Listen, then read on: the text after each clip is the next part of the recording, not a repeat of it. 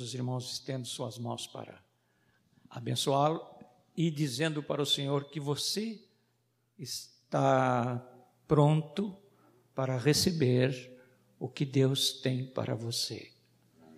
Não apenas ore pelo pregador, mas ore por você mesmo, para que o Senhor use o seu servo e fale comigo, com você.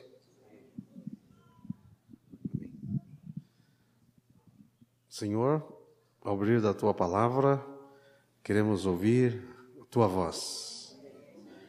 Fala ao nosso coração o que o Senhor tem para nós hoje, que o Espírito tem para a igreja hoje, que o cabeça da igreja tem para nós hoje, o que o Pai tem para os seus filhos hoje.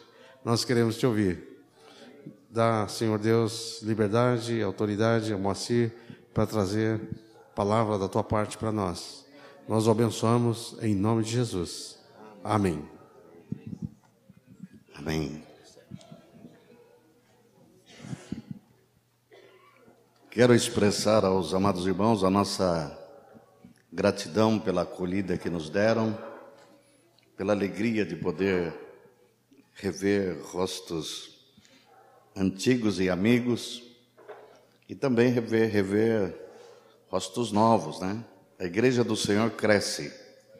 Fico muito feliz que tem crescido, que muitos têm sido batizados, muitos têm sido agregados e acrescentados à grande família de Deus.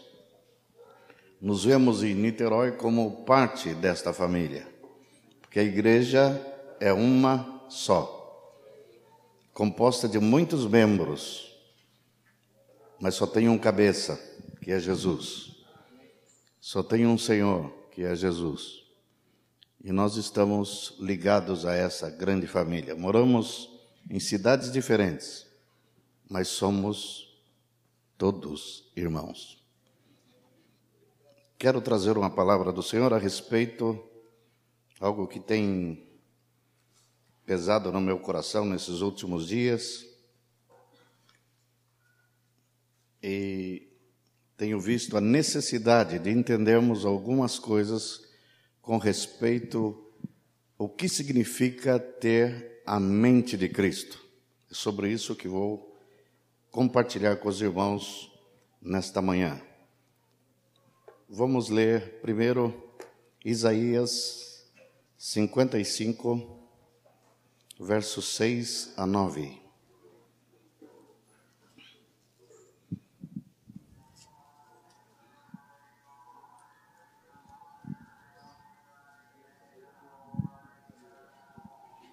Isaías 55, verso 6 ao verso 9.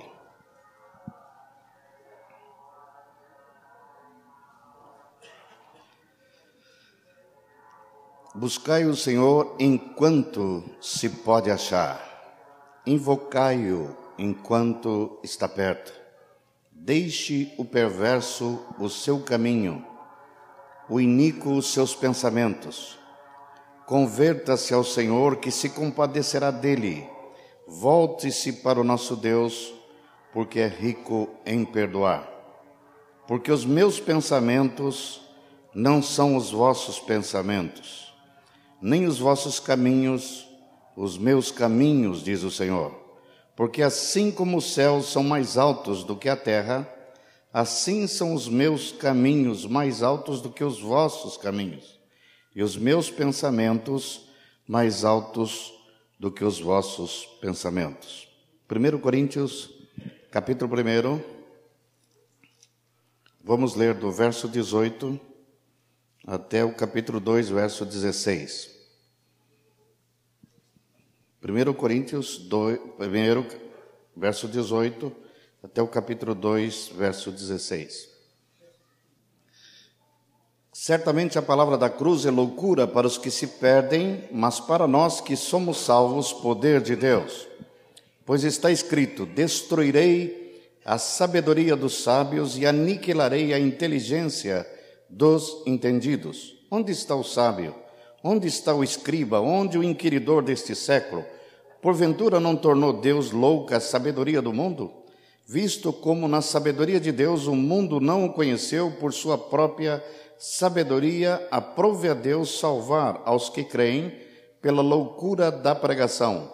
Porque tanto os judeus pedem sinais como os gregos buscam sabedoria. Mas nós pregamos a Cristo crucificado, escândalo para os judeus, loucura para os gentios. Mas para os que foram chamados, tanto judeus como gregos, pregamos a Cristo, poder de Deus e sabedoria de Deus, porque a loucura de Deus é mais sábia do que a dos homens, e a fraqueza de Deus é mais forte do que os homens. Irmãos, reparai, pois, na vossa vocação, visto que não foram chamados muitos sábios segundo a carne, nem muitos poderosos, nem muitos de nobre nascimento, pelo contrário, Deus escolheu as coisas loucas do mundo para envergonhar os sábios, e escolheu as coisas fracas do mundo para envergonhar as fortes. E Deus escolheu as coisas humildes do mundo e as desprezadas e aquelas que não são, para reduzir a nada as que são, a fim de que ninguém se vanglorie na presença de Deus. Mas vós sois dele em Cristo Jesus, o qual se nos tornou da parte de Deus sabedoria e justiça, e santificação e redenção, para que, como está escrito, aqueles que se gloriem, gloriem-se no Senhor. Eu, porém, irmãos, quando fui ter convosco, anunciando-vos o testemunho de Deus, não o fiz com ostentação de linguagem ou de sabedoria, porque decidi nada saber entre vós, senão a Jesus e este crucificado. E foi em fraqueza, temor e grande tremor que eu estive entre vós. A minha palavra e a minha pregação não consistiram em linguagem persuasiva de sabedoria, mas em demonstração do Espírito e de poder, para que a vossa fé não se apoiasse em sabedoria humana, e sim no poder de Deus. Entretanto, expomos sabedoria entre os experimentados, não a sabedoria deste século, nem a dos poderosos desta época que se reduzem a nada mas falamos a sabedoria de Deus em mistério, outrora oculta, a qual Deus preordenou desde a eternidade para a nossa glória. Sabedoria essa que nenhum dos poderosos deste século conheceu, porque se a tivessem conhecido, jamais teriam crucificado o Senhor da glória. Mas como está escrito, nem olhos viram, nem ouvidos ouviram, nem jamais penetrou em coração humano que Deus tem preparado para aqueles que o amam. Mas Deus não lo revelou pelo Espírito, porque o Espírito a todas as coisas perscruta, até mesmo as profundezas de Deus. Porque qual dos homens sabe as coisas do homem, senão o seu próprio Espírito que nele está? Assim também as coisas de Deus, ninguém as conhece, senão o Espírito de Deus. Ora, nós não temos recebido o Espírito do mundo, e sim o Espírito que vem de Deus, para que conheçamos o que por Deus nos foi dado gratuitamente. Disto também falamos, não em palavras ensinadas pela sabedoria humana, mas ensinadas pelo Espírito, conferindo coisas espirituais com espirituais. Ora, o homem natural não aceita as coisas do Espírito de Deus porque lhes são loucura, e não pode entendê-las porque elas se discernem espiritualmente. Porém, o homem espiritual julga todas as coisas, mas ele mesmo não é julgado por ninguém. Pois quem conheceu a mente do Senhor que o possa instruir? Nós, porém, temos a mente de Cristo. Paulo termina esse texto falando que aqueles que estão em Cristo, aqueles que pertencem a Ele, têm a mente dele. E o que significa ter a mente de Cristo? Eu acho que Isaías vai nos ajudar a entender. O texto de Isaías diz que Deus pensa diferente do homem. Pensamento de Deus é do alto. Meus pensamentos não são os vossos pensamentos. Os meus caminhos não são os vossos caminhos. Ao estabelecer isso, nós vamos descobrir que há dois níveis de pensamento: um de Deus e um humano um caminho alto e elevado de Deus e um caminho baixo e do homem. Quando Deus desafia o homem a se converter, a voltar-se para Ele, a buscá-lo, Ele está falando, está fazendo uma proposta para que o homem mude de caminho. Isso nós já sabemos há muito tempo. Mas o homem não pode mudar o seu caminho se não mudar também a sua mente, a sua forma de pensar. Nós só podemos andar no caminho de Deus quando conhecemos o seu caminho. Senão vamos tentar andar, estamos cheios de boas intenções, cheios de boa vontade, mas estaremos perdidos. A menos que nós alcancemos a mente de Deus, pensemos como Deus pensa, nós não vamos poder converter-nos verdadeiramente ao Senhor. Converter significa, portanto, encontrar o caminho do Senhor e andar por ele. Para andar no caminho do Senhor, temos que estar pensando como Deus pensa, enxergando as coisas dentro da perspectiva de Deus. Sem isso, nós vamos laborar em engano, em erro, em estutício. Como que isso tudo aconteceu?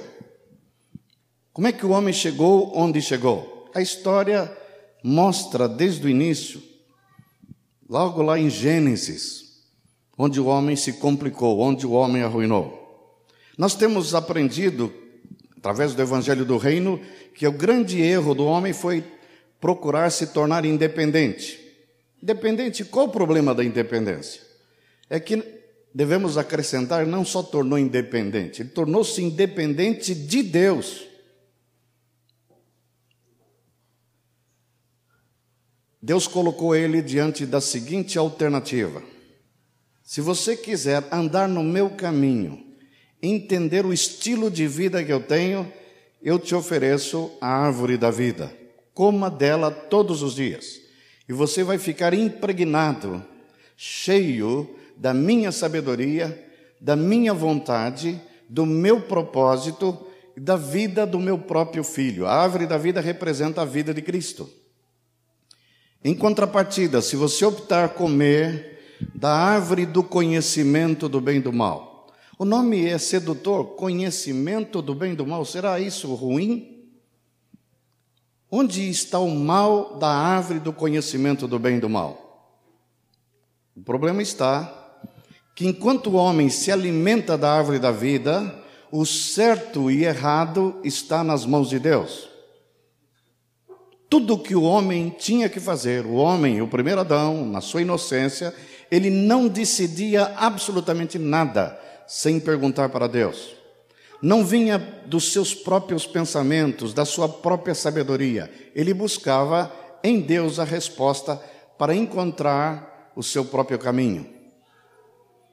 Mas com a árvore do conhecimento do bem e do mal, ele podia escolher seu próprio caminho por si mesmo.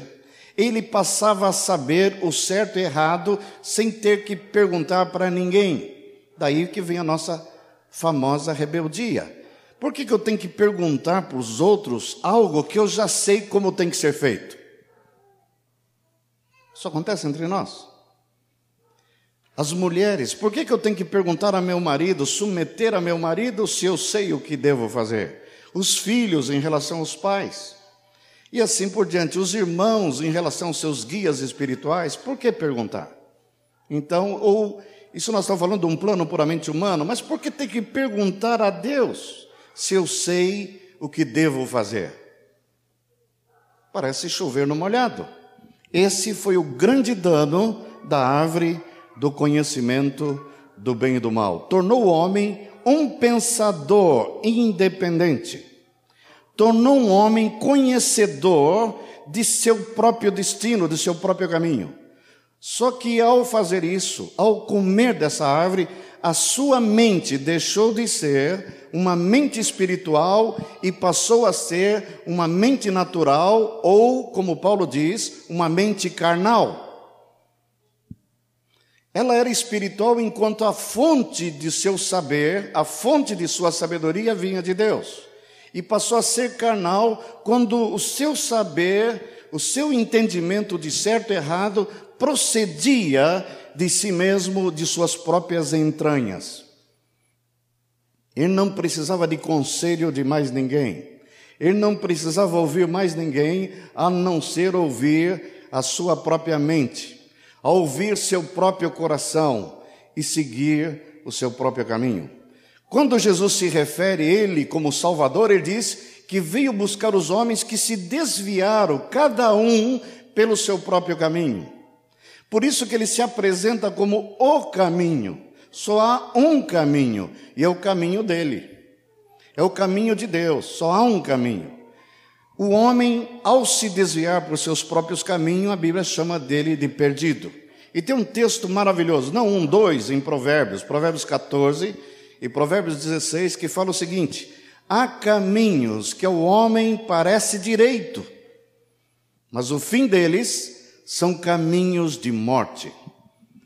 Há caminho que o homem parece direito. Quando o homem escolhe seu próprio caminho, ele não está escolhendo o pior para si mesmo. Ele não é tão louco assim. Ele escolhe o melhor caminho, a melhor opção, o melhor, a, melhor, a coisa melhor para que faça a sua própria felicidade e traga satisfação e realização para os seus sonhos e desejos. Só que ao fim deles são caminhos de morte. Por que caminhos de morte? Porque ele abandonou o único caminho de vida, que é o caminho do Senhor, e escolheu o seu próprio caminho. Que isso nos ensina? Que qualquer caminho que o homem escolha fora do caminho de Deus trará para ele sentença de morte.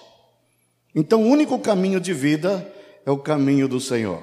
Por isso que uh, Isaías fala: converta-se ao Senhor.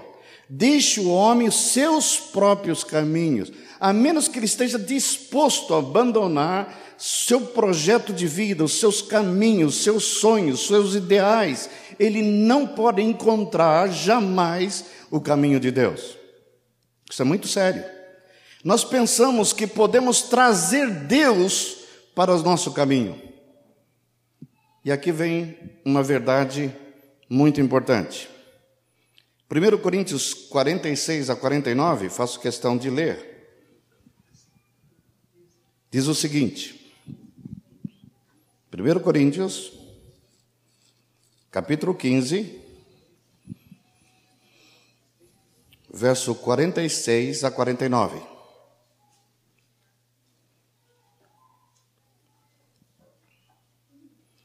Mas não é o primeiro o espiritual, e sim o natural, e depois o espiritual. O primeiro homem é formado da terra, é terreno, o segundo homem é do céu. Como foi o primeiro homem terreno, tais são também os demais homens terrenos. E como é o homem celestial, tais também os celestiais.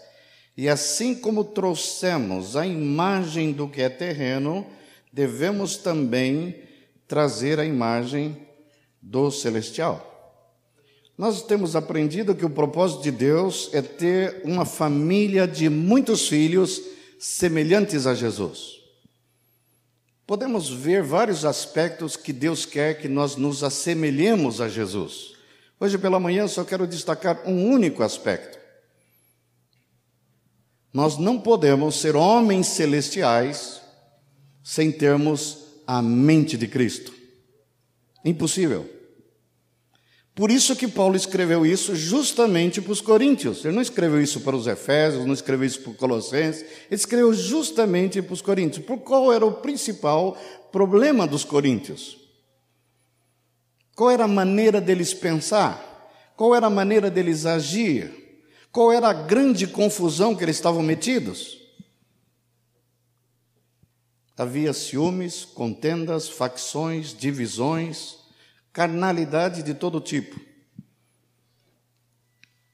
E Paulo então ensina isso, que eles tinham que mudar a sua mente, tinham que ter uma visão diferente do que significa ser um filho de Deus, o que significa ser servo de Deus, o que significa ser um cidadão celestial e não um homem terreno.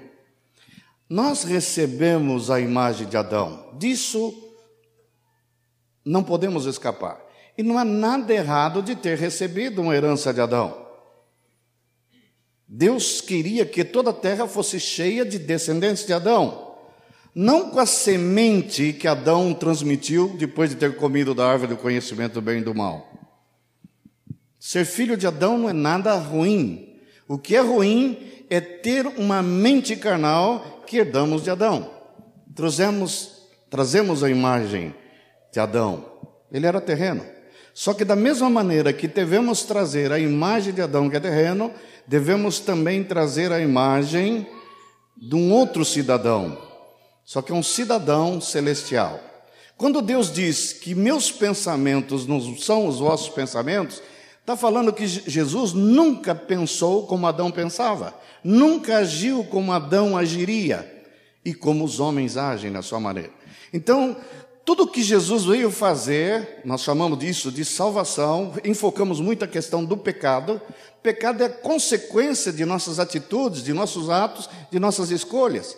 Ele diz que veio ao mundo, desceu ao mundo para levar-nos para Ele, levar-nos para cima. Pensai nas coisas lá do alto, não nas que são aqui da terra. Nossos olhos têm que estar olhando para cima.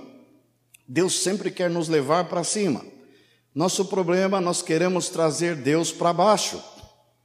Nós estamos hoje, falou aqui de tanto sofrimento, falou de caminhos de pedra, a irmã falou aqui, leu e falou que como a corça, nós às vezes estamos andando em pedra. E quando nós estamos nessa caminhada difícil, muitas vezes queremos trazer Deus para onde estamos.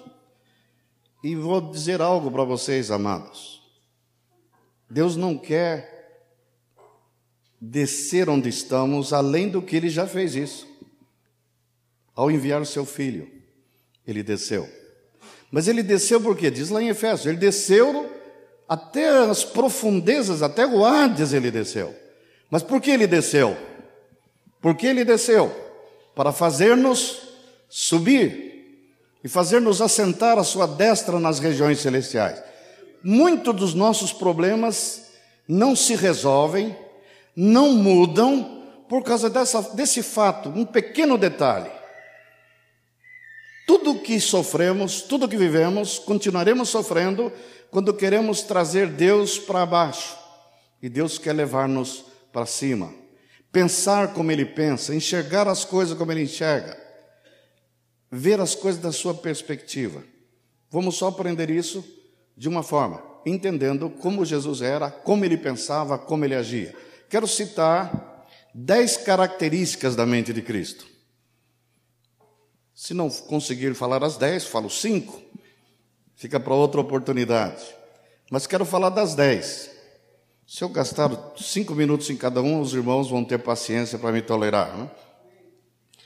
Primeira característica, talvez a mais notável, para que nós podemos realmente viver esse cidadão celestial, ou ser esse cidadão celestial, nós temos que fazer como Jesus. Filipenses 2, 5 a 7. Um texto muito conhecido, seguramente catequizada por muitos. Esse texto, quando eu estudei teologia na Palavra da Vida, falava uma palavra muito bonita. Falava do kenosis de Cristo. Kenosis é a palavra grega que é usada para isso aqui. Kenosis. O que quer dizer kenosis? Auto-esvaziamento. Se esvaziou. E falava assim: que Jesus se esvaziou, abriu mão da sua divindade, abriu mão da sua santidade, abriu santidade não, do seu poder, da sua glória, da sua majestade e tornou-se um homem. Falava muito do que nós de Cristo. Esse é o problema da teologia. Ela não nos leva a entender o espírito que está por trás das escrituras. Aqui o texto, ainda que fala do que nós de Cristo, o propósito não é mostrar quem Cristo era e o que Cristo fez somente. É o contrário, ele leva para algo pragmático, algo que eu tenho que aplicar na minha vida. E o texto começa dizendo o quê? Tende em vós. Tende em vós. Talvez a palavra mais forte. Como a irmãzinha que leu o texto aqui, ela usou a palavra-chave do texto.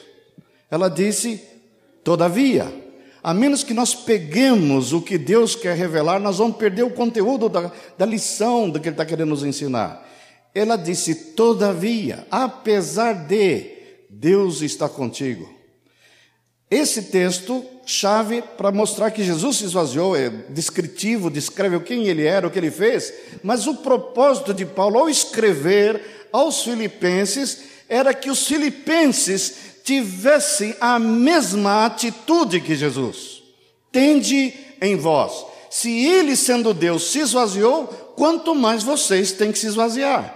Quando é que nós vamos poder deixar de alimentar-nos da árvore do conhecimento e do bem e do mal? Só tem uma maneira: ter o mesmo sentimento que houve em Cristo.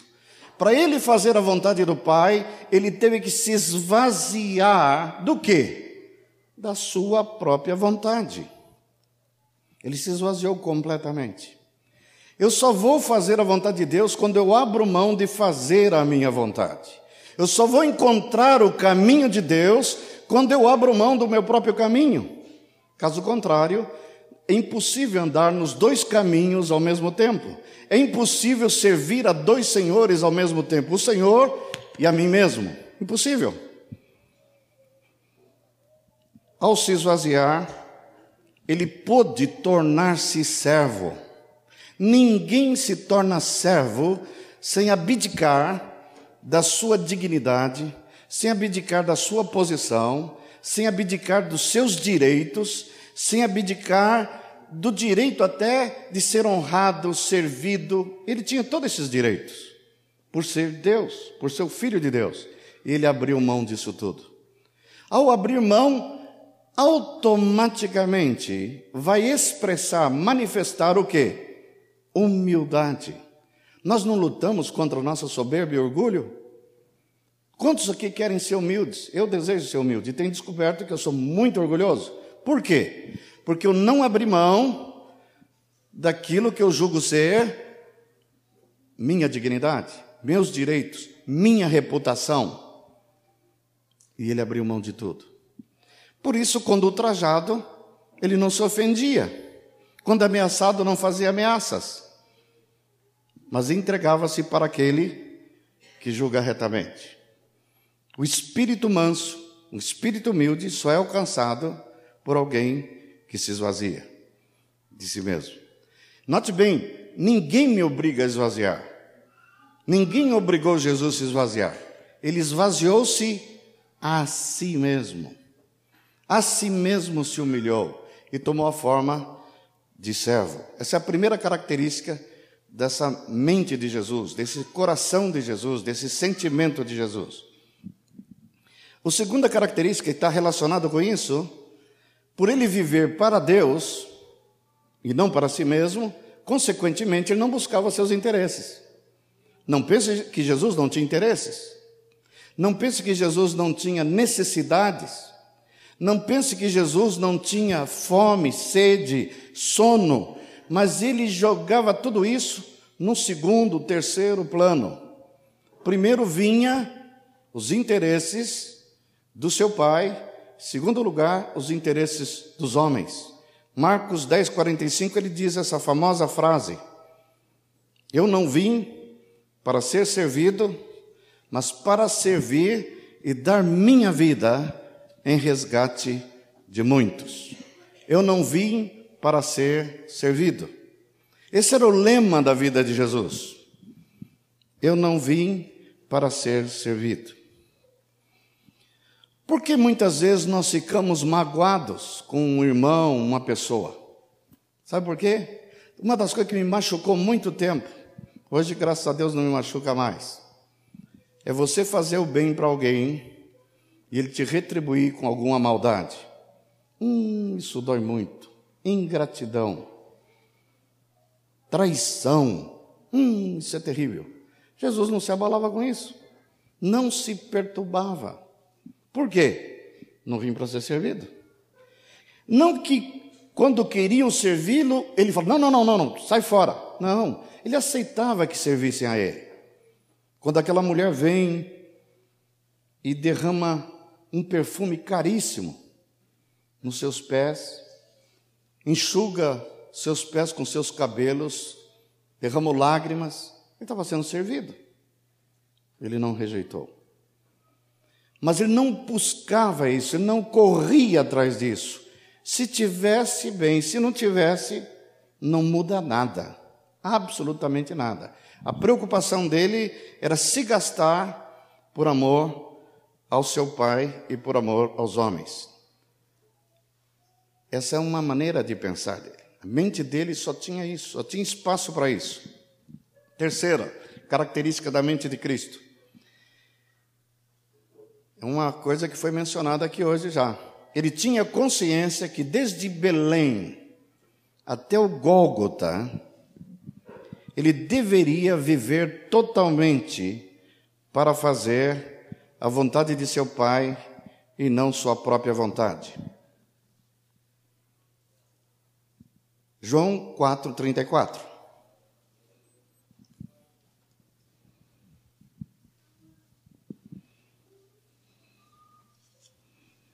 João 4, 34 diz o seguinte: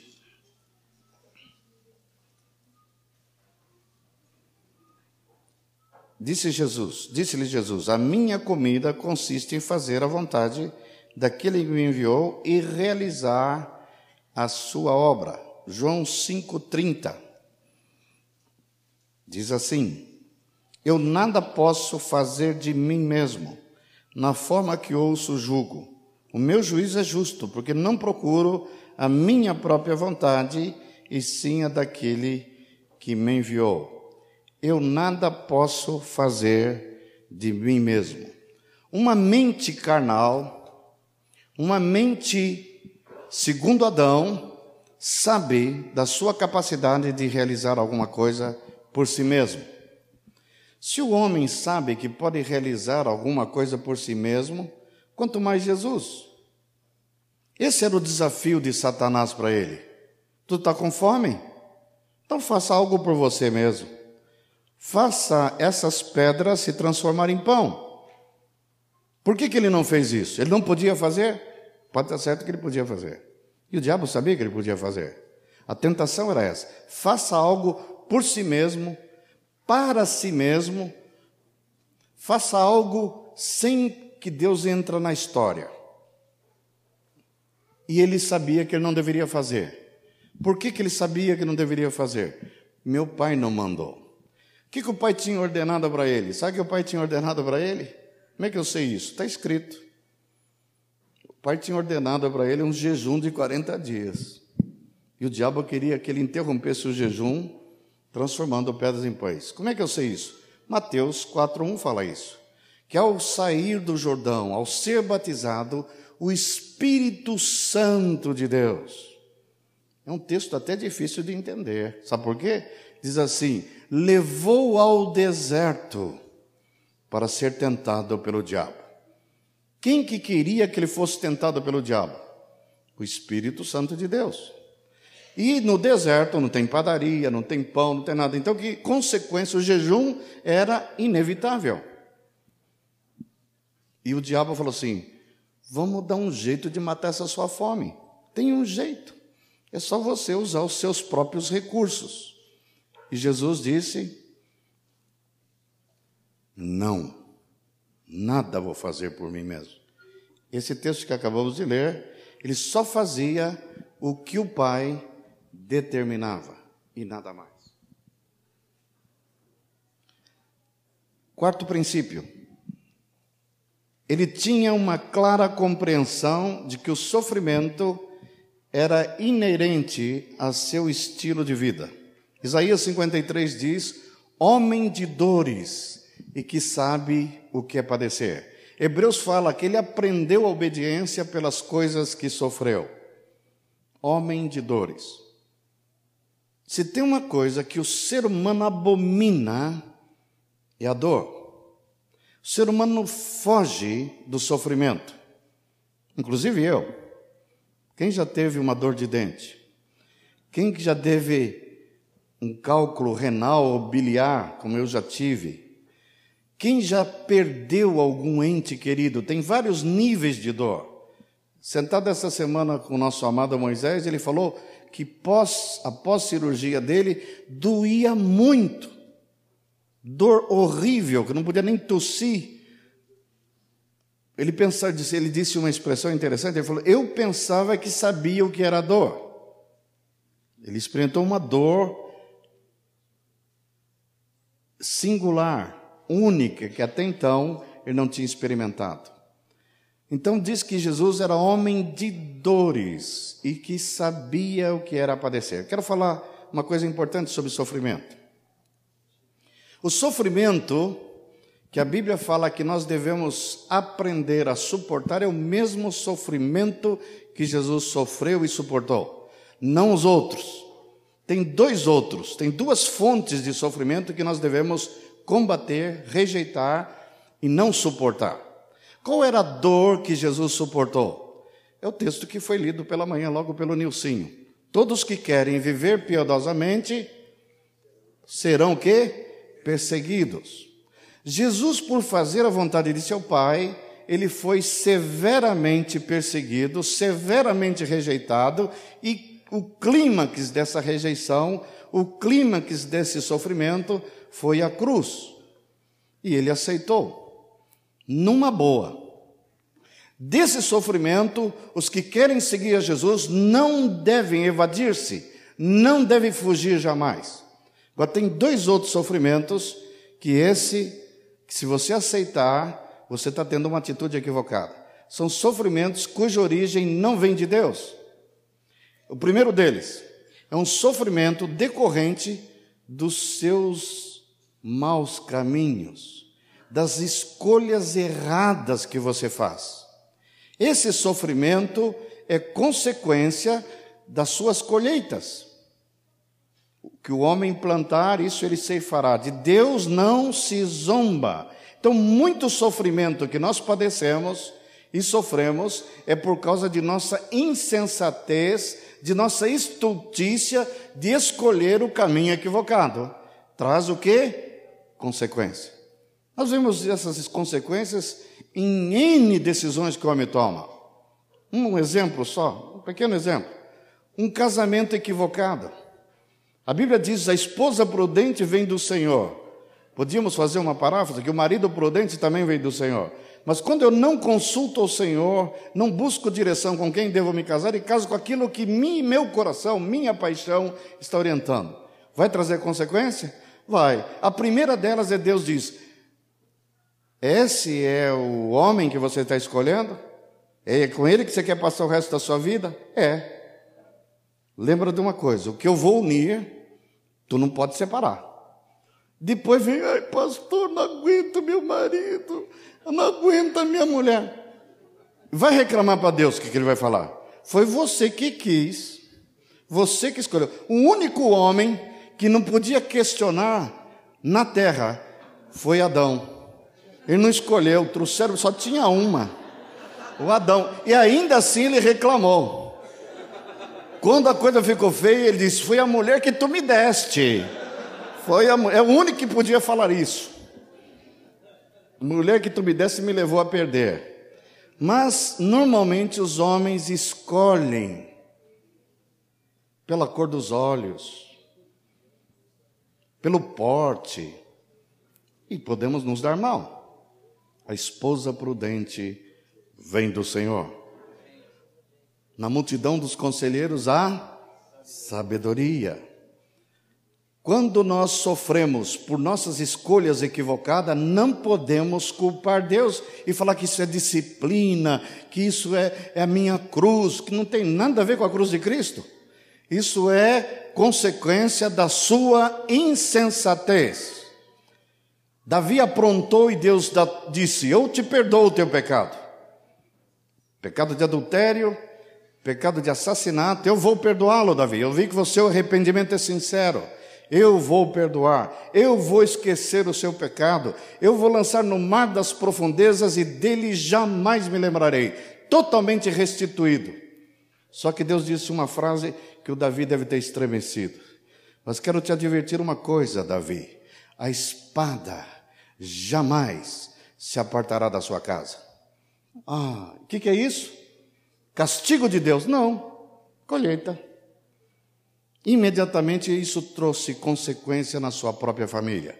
Muitas das coisas que estamos sofrendo vêm seguramente de consequências de nossas escolhas equivocadas sem buscar direção do Senhor. O caminho do Senhor é o que? Perfeito. O caminho do Senhor traz alegria. O caminho do Senhor diz que vai crescendo de glória em glória. Caminho do Senhor só gozo, alegria, glória, perfeição, mas o caminho do homem Há caminhos que parecem direito, mas o fim deles são caminhos de morte, tristeza, dor. Por que andar no nosso caminho? Só o insensato. Tem um outro sofrimento que também devemos rejeitar. É um sofrimento cuja origem vem do diabo. Esse infeliz adora fazer o homem sofrer, especialmente os cristãos. A Bíblia chama esse sofrimento que vem do diabo de tribulação. Apocalipse 2,10 diz: O diabo está para lançar alguns de vós na prisão por dez dias, e sereis atribulados por dez dias. Então, tribulação vem do diabo. Podemos cometer o mesmo erro que Jó cometeu. Qual foi a bobagem que o Jó fez? Talvez a gente lendo não percebe, porque tem uma, uma atitude do Jó tão nobre, tão eloquente, tão linda que não percebemos que o Ló estava equivocado. Foi quando a desgraça se abateu sobre sua casa, ele perdeu seus filhos tudo de uma vez, perdeu sua, seus gados, seu, suas ovelhas, suas mulas, morreu tudo. E ele disse assim: Vendo toda essa desgraça, ele prostrando o rosto em terra, o adorou. Se a Bíblia parasse aí, nós ficaríamos com um mistério aqui. Oh, que, que camarada tremendo, hein? Ele não murmurou contra Deus e realmente ele teve uma atitude correta. Só que ele faz uma declaração. Essa declaração revela a confusão mental. Ele não tinha ainda a mente de Cristo para entender o que estava acontecendo. Por não termos a mente de Cristo, confundimos o diabo com Deus. Sabe o que ele disse? Do Senhor eu recebi os bens, não posso receber do Senhor também os males? Qual era o conceito que ele tinha de Deus? Que do Senhor vinha bem e do Senhor vinha o mal. Onde o diabo entrou nessa história? Em nenhum lugar. Ele nem conjecturou que o chifrudo estava por trás daquela desgraça toda. E a atitude que ele deveria ter tido era: peraí, isso não vem de Deus, isso não vem do Senhor. E a Bíblia ensina como devemos agir: sujeitai-vos a Deus e resisti ao diabo. Resisti ao diabo e ele fugirá de vós. Ele resistiu ao diabo ou abraçou e viu ele como seu amigo e companheiro. Sensatez, não percebeu, os olhos dele não enxergavam. Ele confessa isso depois. Depois que ele aprendeu a lição, ele disse: Antes eu pensava que te conhecia, eu pensava que eu sabia alguma coisa, mas agora meus olhos te veem. Finalmente ele acordou. Finalmente ele percebeu que toda aquela desgraça, aquele sofrimento terrível vinha do diabo. Exemplo: se hoje eu tivesse desenvolvendo um câncer, eu vou levantar as mãos para cima e falar: Senhor, obrigado por esse câncer. Não, eu vou dizer, esse câncer, o próprio médico diz, câncer maligno. Já disse que é maligno, não diz que é benigno. Vai te matar esse infeliz aí. Eu, eu vou falar, eu tenho que ter uma atitude não de revolta, não de falar que Deus é culpado, não. Mas eu tenho que entender que o mal vem do diabo e eu devo resistir ao mal. Sempre, não é de vez em quando. Botar o diabo para correr, Amém? Então, esse sofrimento, não para ele, sofrimento decorrente das minhas atitudes e decisões equivocadas, eu devo me arrepender e consertar diante de Deus e dos irmãos. Mas há um sofrimento, e esse sofrimento Jesus aceitava com mansidão, com doçura. Era o sofrimento que vinha decorrente de uma vida piedosa, de viver para fazer a vontade de seu Pai. Se você está sofrendo por causa de Jesus, o teu sofrimento é legítimo. Mas se você está sofrendo por sua própria causa, o sofrimento é ilegítimo. O sofrimento é seu. Não diga que Deus tem alguma coisa a ver com isso. Confesse seu pecado e volte-se para o Senhor.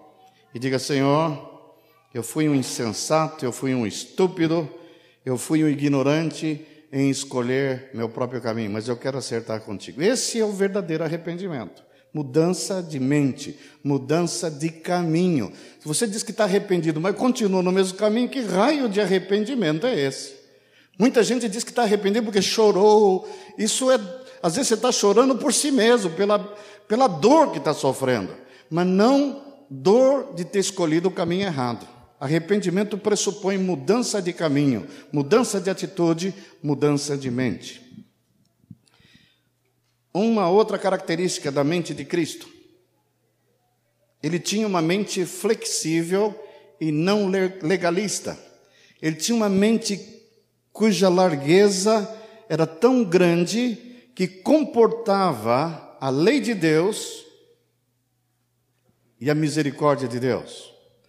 A lei de Deus, o certo de Deus e a misericórdia e o amor de Deus. Vou explicar isso.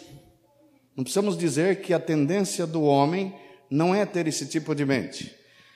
A árvore do conhecimento do bem e do mal me leva a agir da seguinte maneira: isto é certo ou não? Isto é certo ou errado? A lei tem um problema. Quando eu falo da lei, estou me referindo à lei que Deus deu a Moisés. A lei tem a capacidade de inocentar, de perdoar, absolver somente o inocente. Só o inocente escapa. Faz e viverás. Não faz, como está escrito na lei, morre. A primeira vez que eu encontrei um texto na Bíblia, eu fiquei chocado. Aí que eu entendi o horror que é a lei foi quando um homem, dentro do povo de Israel, logo que Deus estava, o povo estava saindo do, do Egito, e ele, Deus tinha dado já a lei dizendo que no sábado ninguém podia trabalhar, nem o servo, nem a serva, nem o jumento.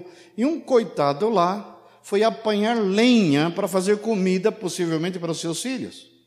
O que você faria com esse homem? Foi a pergunta de Moisés para Deus. O que eu devo fazer? O Moisés pegou esse homem apanhando lenha, prendeu ele e foi perguntar para Deus o que era para fazer. Sabe a resposta de Deus? Graças a Deus que vocês sabem, esse Deus que eu sirvo hoje não é assim. Dá a impressão que Deus é diferente. O Deus do velho é diferente do novo. Não é. É o mesmo Deus. Só que o Deus do velho estava ensinando o povo as suas leis. A lei que estabelece o que é certo, o que é errado, segundo Deus.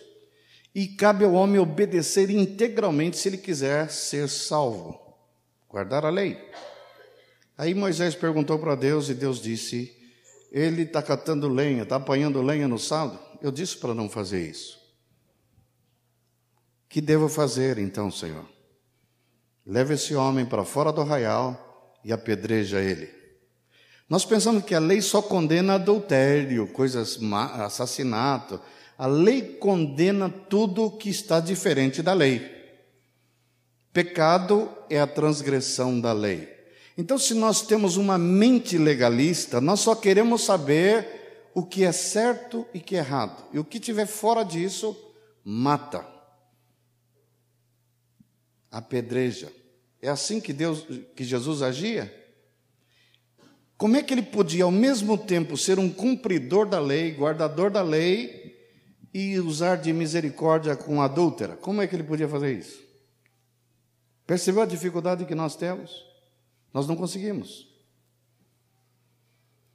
No trato de muitos entre nós, temos visto esse abuso de autoridade, porque é uma autoridade legalista abuso no ensino. O ensino se torna um ensino legalista.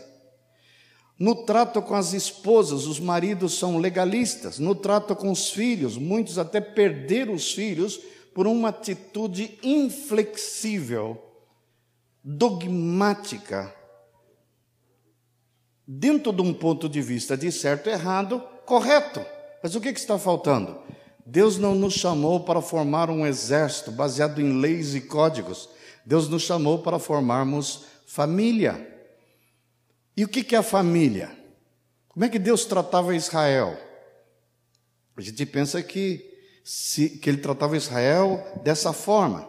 Deus usava de bondade e de misericórdia. É isso que Jesus veio nos ensinar. Ele teve essa atitude não somente com a, com a mulher pecadora. Diz: cadê? Onde estão os teus acusadores? Eles se foram. declaração dele é importante. Eles não te condenaram? Não. Nem eu tampouco te condeno. Não te condeno. Quando nós andamos só segundo a lei, nós estamos cheios de um espírito de condenação. Não há lugar para perdão, não há lugar para misericórdia. Conversando com um irmão, líder na igreja, algum tempo atrás, eu falava da necessidade de ter um casamento indissolúvel. Aí ele falou assim: Isso é muito difícil para ele lá do Nordeste, para nós nordestinos. Uma das grandes dificuldades nossa é aceitar que nossas esposas, nossa mulher, nos traia. Ele usou uma expressão interessante que é comum lá no Nordeste. Se tem uma coisa abominável para um nordestino é usar um chapéu de vaca. É o termo que eles usam lá.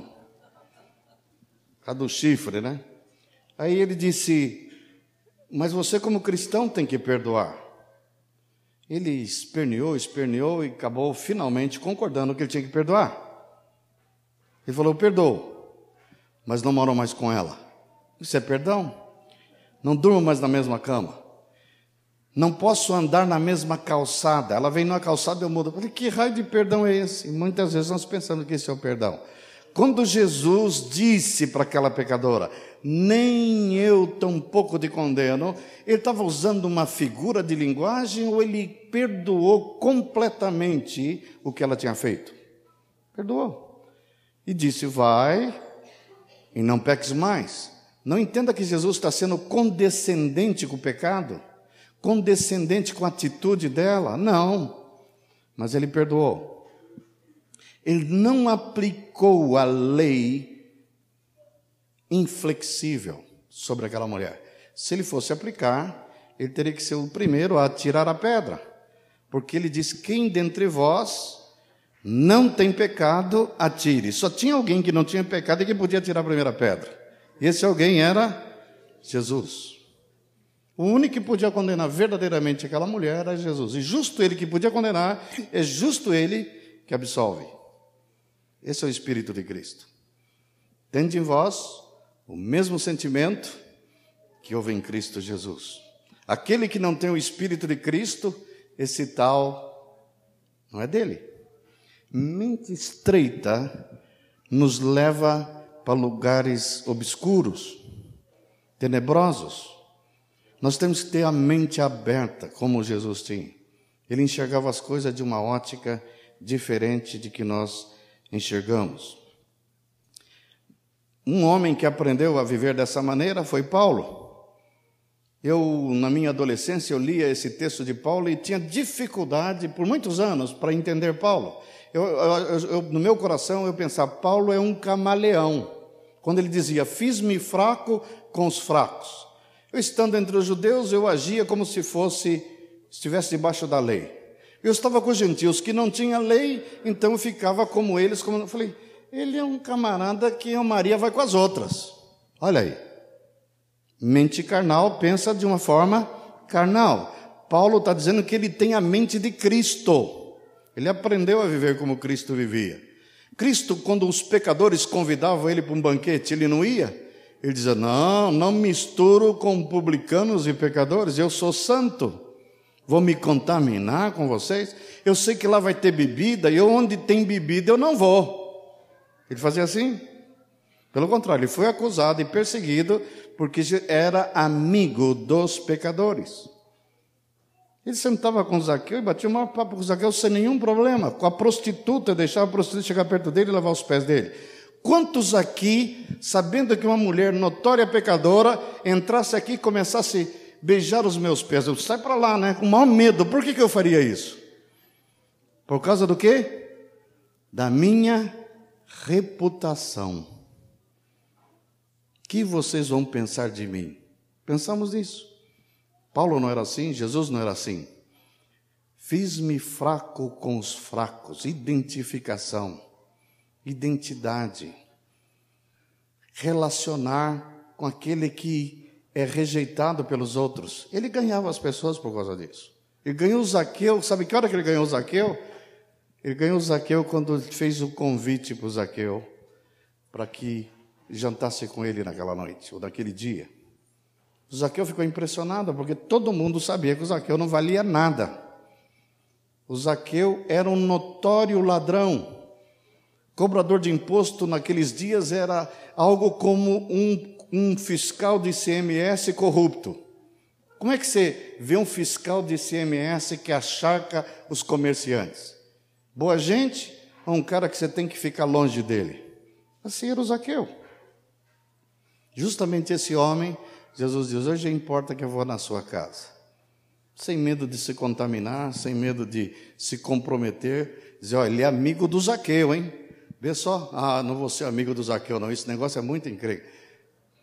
E já tem um ditado popular que diz o quê? Diga-me com quem andas, e eu te direi quem tu és. Jesus só andava com pecadores, estava logo, né? Logo, e ele sabia que ele ia cair na maledicência, nas ele estava nem ligando. Quando trajado, não revidava com traje, quando ameaçado, não fazia ameaças. Então ele tinha uma atitude completamente diferente que nós costumamos ter.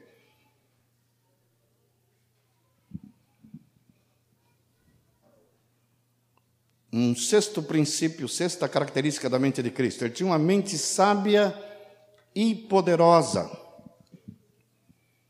Vocês, não vou citar texto porque são inúmeros, em que eles vinham, os inimigos de Jesus vinham com alguma armadilha, vinham com alguma maldade para pegá-lo.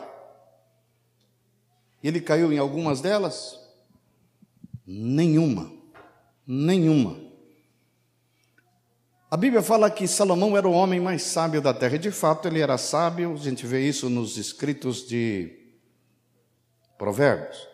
Quando fala dos homens, Jesus está acima de Salomão. Salomão ficou conhecido na história porque ele mandou dividir uma criança no meio, que ele sabia que a mãe verdadeira não ia permitir que tal acontecesse. Foi o único registro da sabedoria dele. Outra, outra sabedoria registrada foi quando a rainha de Sabá veio vê-lo e ele deslumbrou ela com o conhecimento e a resposta às suas perguntas difíceis. Mas ele fez tanta besteira depois, com toda a sabedoria que tem, casou com mil mulheres. Uma só já é uma complicação, imagina mil, né? Mil. Arrumou uma confusão por causa disso. A Bíblia diz: deixa o homem, pai e mãe, se una à sua mulher, não disse às suas mulheres. Ele arrumou as suas. Muita confusão. Desviou o coração dele. Não foi sábio, foi insensato. Jesus não. Nenhum momento, em nenhuma circunstância, os homens foram capazes de pegá-lo. Eu tenho procurado Quer ver uma maneira sábia de resolver algumas perguntas difíceis? Faça como Jesus. Vieram perguntar a Jesus: com que autoridade expulsaste os cambistas do templo? Ele diz: vou fazer-lhes uma pergunta. O batismo de João era de, do céu ou era dos homens? Vocês me responderem isso, eu respondo a pergunta de vocês. Como é que ele tinha uma tirada tão rápida? É lícito pagar imposto a César? Se ele falar que não é lícito, eu ia falar que ele era um, é, um amotinador das multidões, estava instigando o povo a ir contra Roma, e ele ia ser preso imediatamente. Se ele falar que deveria pagar imposto, como nós vamos pagar imposto por usurpador? Problema, não tem saída. Não para um homem sábio. Sempre tem uma saída. Ele não pensava como os homens pensam. Ele não via as coisas da maneira que os homens viam. Ele disse: Trazei-me um denário. De quem é essa esfinge? César. Daí a César o que é de César e a Deus o que é de Deus. Desde aquele dia diz que não tiveram coragem mais de interrogá-lo. Levaram tanta bordoada, apanharam tanto, não dá, não tem jeito. Ele é imbatível com respeito à sua mente. E é quando eu falo que ele tinha uma mente poderosa, o que significa uma mente poderosa? O oposto de mente poderosa é uma mente fraca, uma mente passiva, uma mente derrotada. Qual das mentes nós temos? Uma poderosa ou uma fraca e débil? Para ter uma mente poderosa igual a de Jesus, é necessário ver as coisas como ele via. Como é que ele via? Diante de uma dificuldade, como ele agia? Como é que ele via a circunstância? Marta e Maria chamam ele para dar um jeito no seu irmão que estava doente. E ele, de propósito, demora mais dois dias. Deliberado. Ele não queria curar a enfermidade. Ele queria ressuscitar morto. Eu e você teríamos corrido lá orar por ele antes que ele morra. Nossa fé vai até aí, né, Moisés? Antes que morra. Morreu, acabou. Amados, Jesus não pensava assim. Ele disse: os impossíveis para o homem são possíveis para Deus. Então, eu pergunto: Jesus tinha alguma coisa na mente dele que era impossível ser feito? Nada, nada. Por isso, para eles, ele estava orando, foi lido o texto aqui hoje, diz que ele viu seus discípulos em dificuldade. Ele não tinha helicóptero, ele não tinha nem barco para chegar lá. Isso não é problema para o meu pai. Ele vai me conduzir até lá. E foi, andando sobre a água, sem problema. Nada é impossível, nada impossível. Se nós tivéssemos essa mente de Cristo, vocês não imaginam a revolução que a igreja faria. Se ver as coisas não de uma perspectiva humana, do imponderável, do impossível, do in inatingível. Tudo para Jesus é possível. Ele diz: tudo é possível ao que crê. Crê no quê? Porque que Deus faz o impossível. Oramos aqui por uma menina que está com morte cerebral. Impossível. Neurônio morto, neurônio que não volta. Verdade? Não. Verdade segundo a nossa ótica puramente adâmica, humana, científica, medicina científica do homem. Por acaso, os neurônios da cabecinha do amigo de Jesus chamado lado não está todo morto?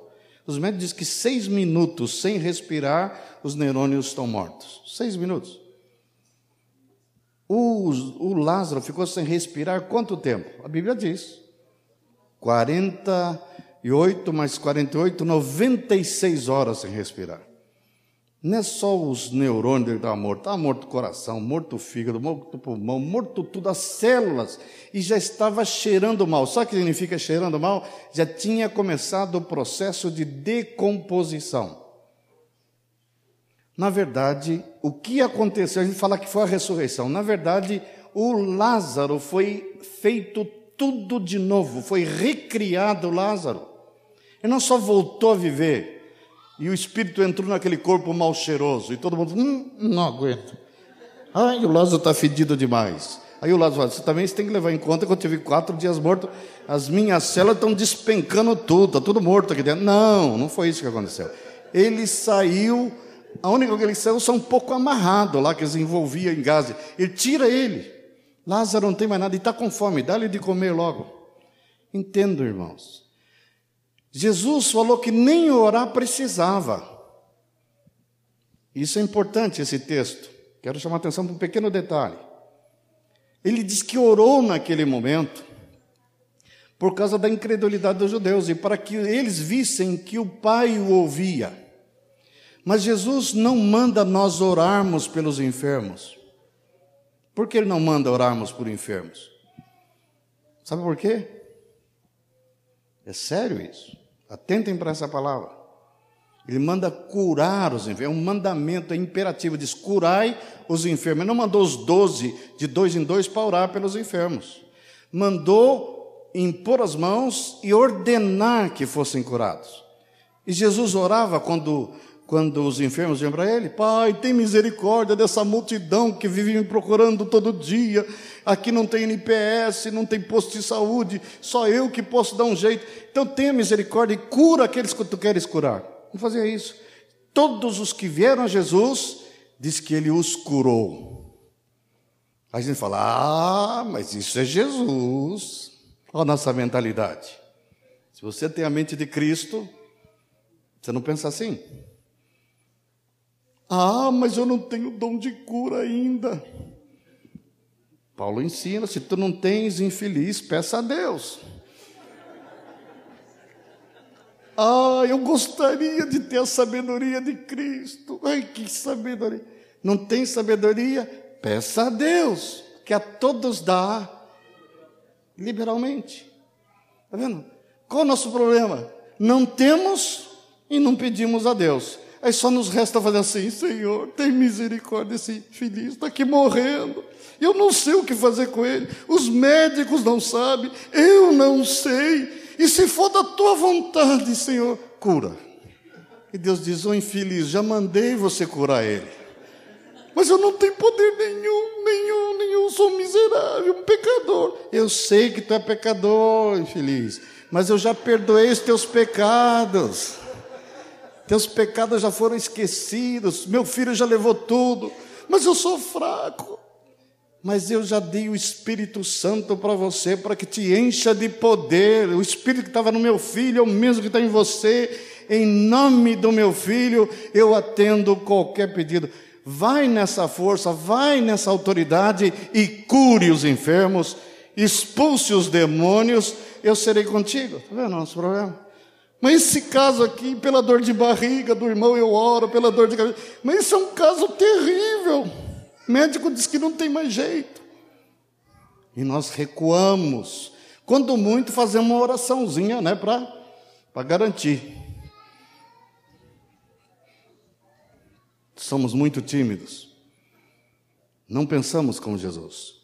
Ele vira para os discípulos e ele diz: Mestre, a multidão já é tarde, o dia já está, o sol já está se pondo, nós estamos nesse lugar deserto, eles estão com fome, vamos despedir a multidão, manda eles para casa, para comer. Jesus vê ali uma grande oportunidade de pôr os seus discípulos à prova. Coloque-se no lugar desses discípulos, diante dessa palavra que Jesus disse para eles. Ah, eles estão com fome? Estão. Dai-lhe vós mesmos de comer. Nós damos de comer dentro de uma ótica humana, carnal, mente carnal só pensa assim: para comer precisa ter comida, para ter comida precisa ter lugar que vende a comida. Para ter lugar que vende a comida precisa de dinheiro. E foi o que eles fizeram. Supermercado, dinheiro, comida, restaurante, padaria. Não tinha padaria, e ainda que tivesse dinheiro, não resolveu. Ele falou: precisamos de mais de 200 denários para dar comida para essa turma toda. Jesus disse: Isso é o que vocês acham. Não precisa de nenhum tostão. Aí está o problema. É possível dar comida para todo mundo sem gastar um tostão. Ah, essa, esse é impossível. Isso, esse, isso eu não sei como é que se faz. Está vendo o problema nosso? Nós pensamos de modo diferente que Jesus pensa. Bota a turma em grupos de 50. Tem alguém com alguma comidinha? Tem, tem dois peixinhos, três pãozinhos. Traz aqui. Pronto, está resolvido. Sem dinheiro. Abençoou, repartiu, todos foram saciados. Pesemos uma mente poderosa. Em Deus faremos proezas. Em Deus. Muitos de nós queremos fazer proeza sem Deus. Vai se dar mal. Em Deus faremos proezas. Sétima característica. Muito importante. Ele sabia que não deveria trabalhar para Deus, mas trabalhar com Deus. Sabe qual é a base de todas as religiões? É a tentativa do homem de agradar a Deus. Fazer algo para Deus. Parece nobre. Ah, eu vou ser missionário lá na Índia. Quem te mandou para a Índia? Ninguém, eu quero ir. Aí está o problema. Até Moisés cometeu esse engano ao completar 40 anos, não esse Moisés aqui. Ao completar 40 anos, veio-lhe a ideia de que Deus queria libertar o povo. Não era uma boa ideia? Quanta ideia excelente, nobre. Veio-lhe a ideia de salvar os muçulmanos. Não é bom isso? Claro que é bom. Mas o caráter vai para lá assim? Deus te mandou? Não, não sei. Os pastores te mandaram? Não, também não. Mas eu veio minha ideia aqui, ó. Eu quero fazer isso. Não é assim que a coisa funciona. Jesus veio para a terra por quê? Porque ele quis? Ele nunca disse que ele veio para a terra porque ele quis. Diz: Meu pai me enviou. Pronto, acabou. Por que, que ele está na terra? Meu pai me mandou. Por que, que você vai morrer na cruz? Meu pai quer assim. Tudo que Jesus fazia era porque o pai mandava fazer. Ele não trabalhava para Deus, mas trabalhava com Deus. João 5,19 diz o seguinte: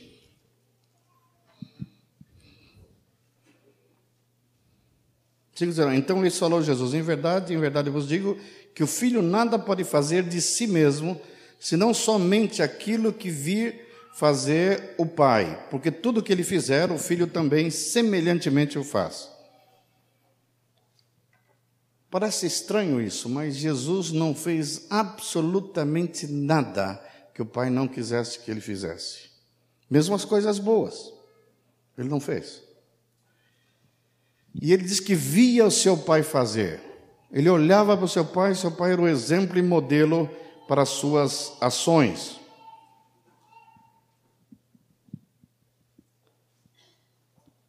Deu-se totalmente para ganhar alguns discípulos. Ele sabia que ele era o redentor do mundo, o salvador do mundo. Então ele era a própria pregação do evangelho, a expressão maior do amor de Deus, da graça de Deus, da misericórdia de Deus.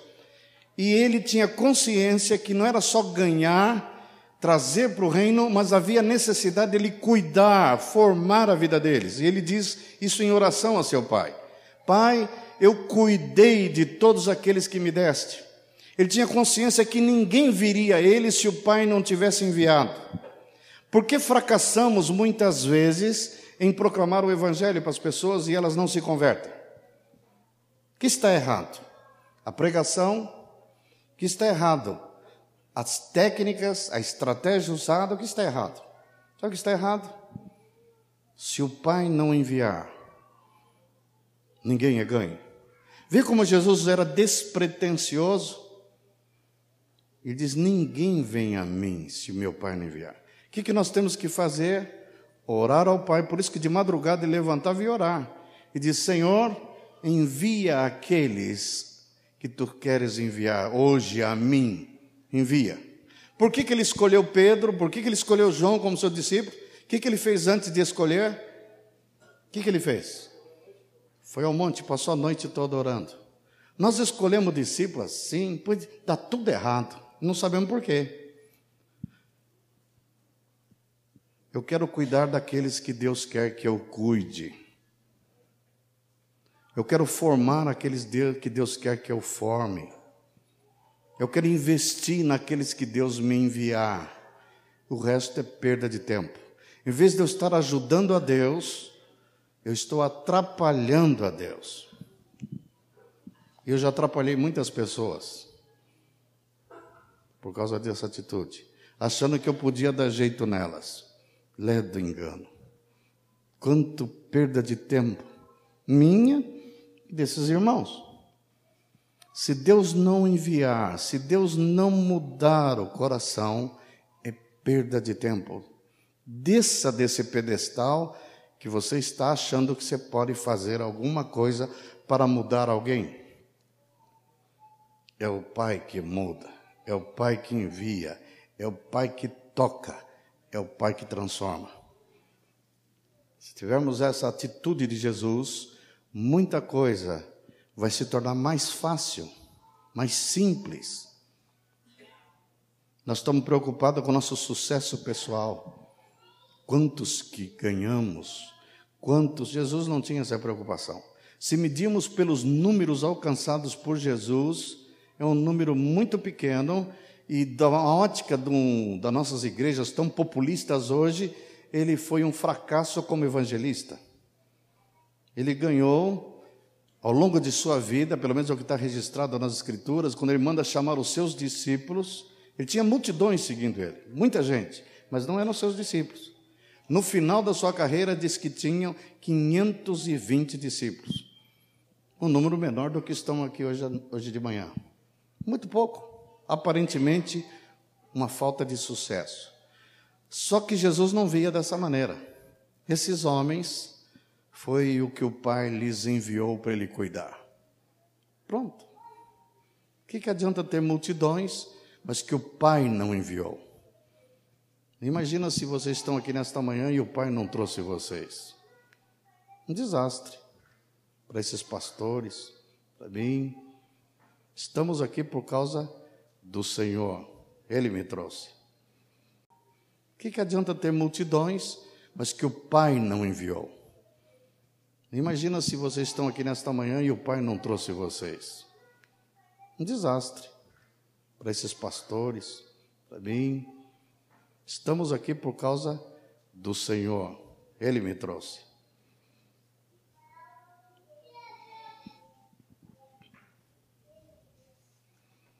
Devemos trabalhar com Deus, ser cooperador com Ele e não trabalhar para Deus. Finalmente, nós tínhamos três outros princípios que eu vou citar rapidamente. Tinha uma mente santa e piedosa. Nunca maquinava o mal, pelo contrário, ele jamais pecou e ia por toda parte fazendo o bem. Grande parte dos nossos problemas é que a nossa mente é uma mente que pensamos tanta bobagem, maquinamos o mal. A mente de Jesus era santa piedosa. Quem tem uma mente pervertida só faz coisas pervertidas. Quem tem uma mente malvada só faz malvadeza. Todas as nossas ações são precedidas por algo do meu pensamento, o que eu estou pensando. Tem um, um filósofo que diz: penso, logo existo. A sua existência é decorrente da sua maneira de pensar. Jesus tinha uma mente, não no princípio, tinha uma mente afinada com seu Pai por causa de sua vida de oração. Jesus não pensava independente porque todas as vezes, pela manhã e à tarde, ele se debruçava diante do seu rosto e da face do seu Pai para perguntar qual seria a agenda do dia. Quantos aqui tem essa atitude diante de Deus, de pedir que Ele faça a sua agenda do dia. Jesus fazia isso. Jesus, antes de qualquer coisa acontecer, ele já sabia o que iria acontecer. Por exemplo, quando ele foi chamado para curar a filha de Jairo, Jesus já sabia. Tudo ele sabia. Por que ele sabia? o pai lhe contava antes. Hoje vai vir um homem que tem uma filhinha chamada, vai lá na casa dele. Hoje as irmãs de Lázaro vão te chamar para curar o filho. Mas você não vai de cara, fica dois dias mais. Eu quero que você ressuscita o Lázaro. Ele já sabia tudo, ele tinha uma agenda do dia. Nós não fazemos agenda do dia. E quando fazemos, fazemos sem consultar Deus. Por isso que muita coisa dá errado. Até para ilustrar. Um irmão que eu amo muito, chamado Juan Carlos Ortiz, foi certa vez convidado para estar me parece que foi no Chile, tenho muita certeza. E lá tinha um grande ah, evangelista pregando o evangelho, tendo bastante sucesso na sua pregação. Era um homem muito carismático. E aí ele convida o Ortiz para gostou muito dele para estar com ele daí um mês, um mês depois. O Ortiz caiu na besteira de dizer: "Vou consultar minha agenda". O Ortiz tinha, era um pregador muito famoso na época, convidado, a agenda dele estava cheia por dois anos, viagens internacionais. Quando ele disse, vou consultar minha agenda, esse irmão ficou extremamente chocado e triste e fez a seguinte declaração: Você ainda consulta a agenda, Ortiz? Eu pensava que você consultava o Espírito Santo. Está vendo o problema? Nós hoje consultamos a agenda. Então já está tudo escrito. Dois anos depois, o que eu vou fazer? A coisa tem que funcionar assim? Tinha um irmão que andou entre nós aqui, era um irmão muito estranho, e muitos tinham problema com ele, inclusive eu. Esse irmão perguntar para ele: Ué, você foi viajar, era para voltar semana que Não, mas o Espírito me guiou para outro lugar. E muitas vezes nós questionamos essa do Espírito me levou para cá, o Espírito me levou para lá. Nós somos muito certinhos, muito ortodoxos. Claro que não é porque usamos, às vezes podemos nos esconder nossos caminhos atrás de o Espírito me falou isso, o Espírito falou aquilo, mas nós devemos consultar o Senhor antes de fazermos qualquer coisa. Não consultamos. Exemplo: você está no emprego, te oferece um outro emprego para ganhar mais. Ah, vou para lá, nem pergunto para ninguém, porque se vão me pagar mais é melhor. Quem disse que é assim? Larga da menina feia para casar com a bonita. Por quê? Melhor, mais bonita, né? Quem disse que é assim? Às vezes Deus quer que você case com a feia. O Jacó casou com quem? Com a bonita ou com a feia? Com a feiosa. Disse que aquela que não tinha brilho nos olhos. Ele gostava dos brilhos dos olhos da outra. Ele não vai casar com essa aqui. Ficou doido da vida, né? Mas nossa maneira de realizarmos nossa agenda tem que ser uma agenda feita sob o conselho de Deus. E a coisa funciona. Deus vai nos guardar de muitos tropeços. Finalmente, esse eu deixei por último, em parte já até mencionamos, tinha uma mente invulnerável aos ataques satânicos. Mente invulnerável aos ataques satânicos. Não quer dizer que Satanás não atacava Jesus, não atacava a mente de Cristo. Equivocadamente nós pensamos que ele só foi tentado no deserto. Mas o texto que fala da tentação no deserto diz: E Satanás se apartou dele até a ocasião oportuna.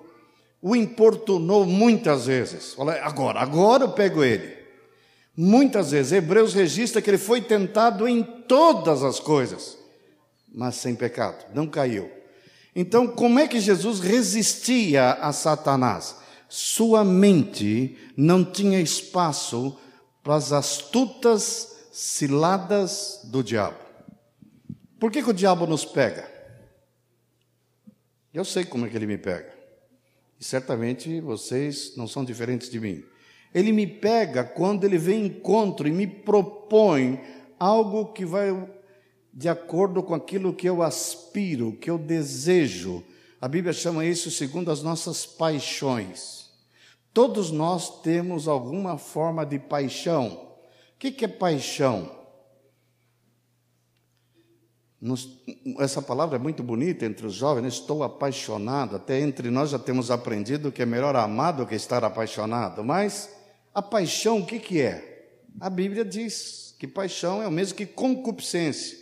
Fui pegar o dicionário para ver essa palavrinha difícil, concupiscência, muitos anos atrás. E descobri uma coisa interessante, que ela é sinônimo de paixão e quer dizer o seguinte: desejo incontrolável.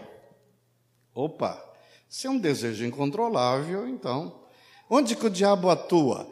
Ele conhece os teus desejos. Ele conhece o que você ambiciona. Ele conhece o que você aspira e sonha. E ele te oferece isso numa bandeja, sem passar pela cruz de Cristo. E na verdade ele te propõe sempre um atalho.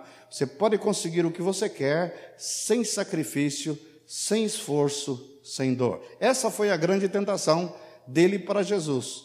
Ele falou: Você não veio para ganhar o mundo, eu te dou o mundo inteiro. Você não precisa brigar comigo, nada, vamos ficar amigos. Vamos ficar aliado, vamos ficar cúmplice.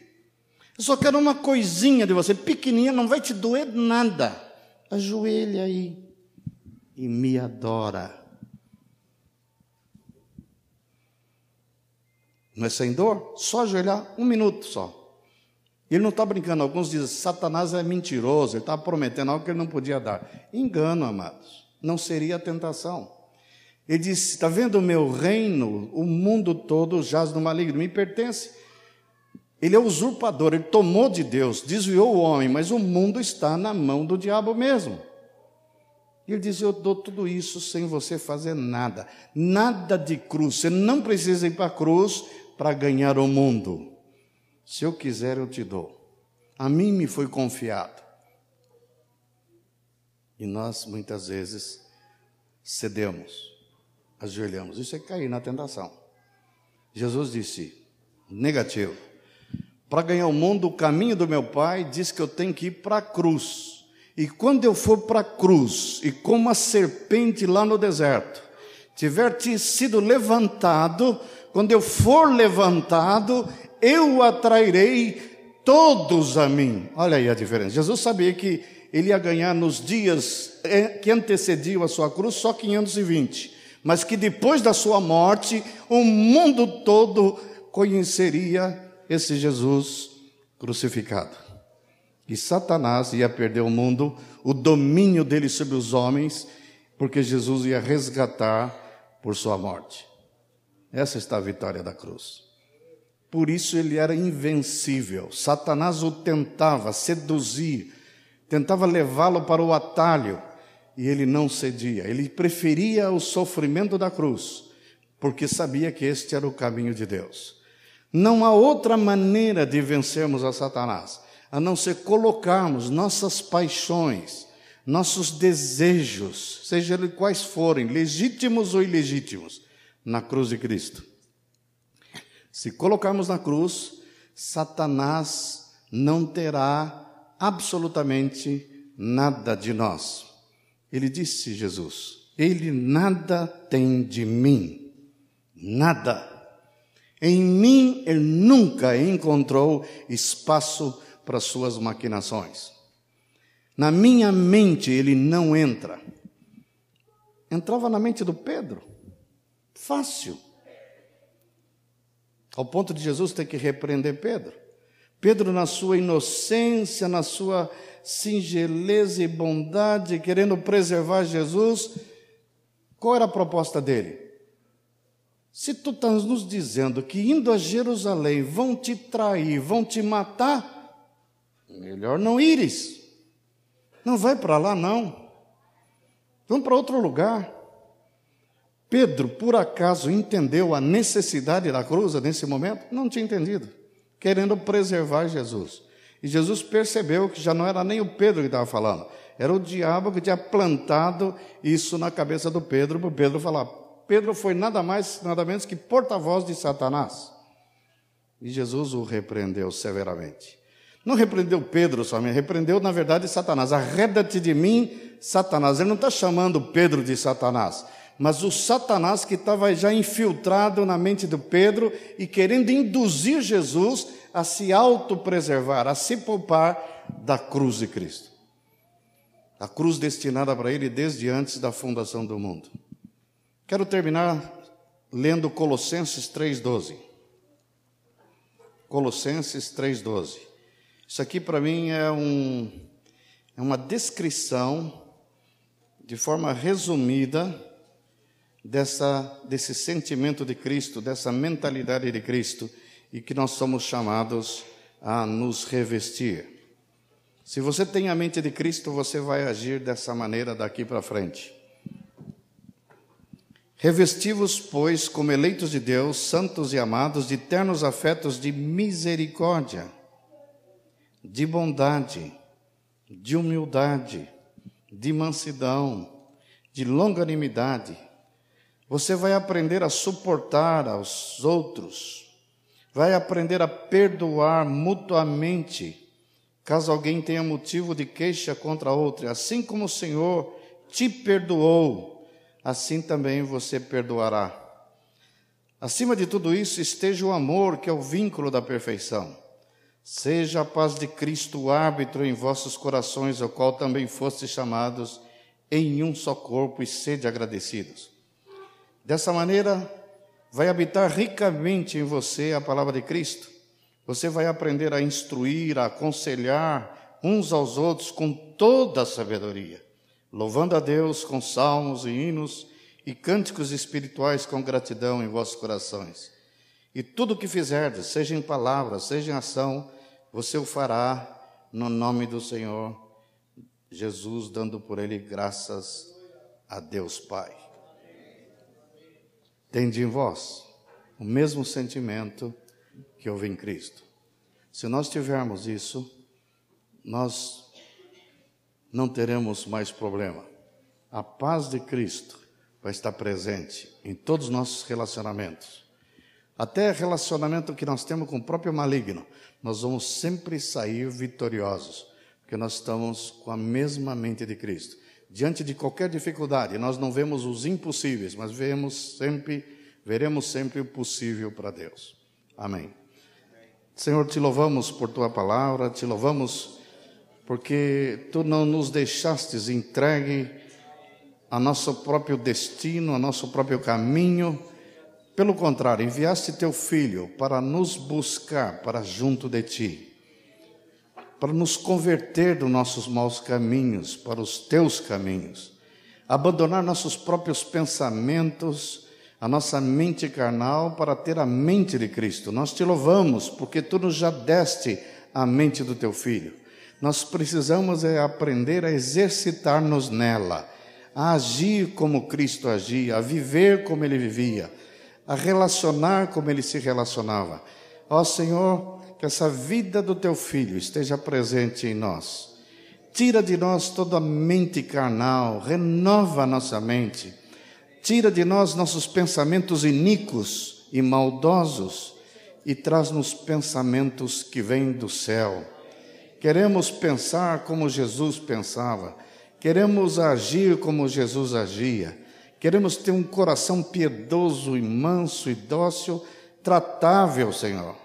Não queremos ser discípulos que resistem ao teu tratamento, à tua direção. Pelo contrário, queremos ser conduzidos com docilidade pelos teus caminhos.